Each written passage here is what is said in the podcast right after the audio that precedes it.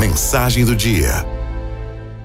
Essa mensagem é para você que está em uma estação, achando que nunca mais vai sair.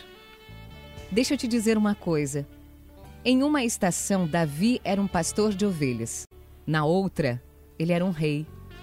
Em uma estação, Ruth estava trabalhando no campo. Na outra, ela era a dona daquele mesmo campo. Numa estação, Paulo estava matando cristãos. Na outra, ele era o maior missionário da igreja.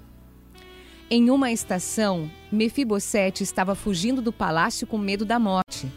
Na outra, estava sentado à mesa do rei. Em uma estação, José estava abandonado em uma prisão e na outra, governando o império. Nós servimos a um Deus que coopera em todas as estações ao nosso favor.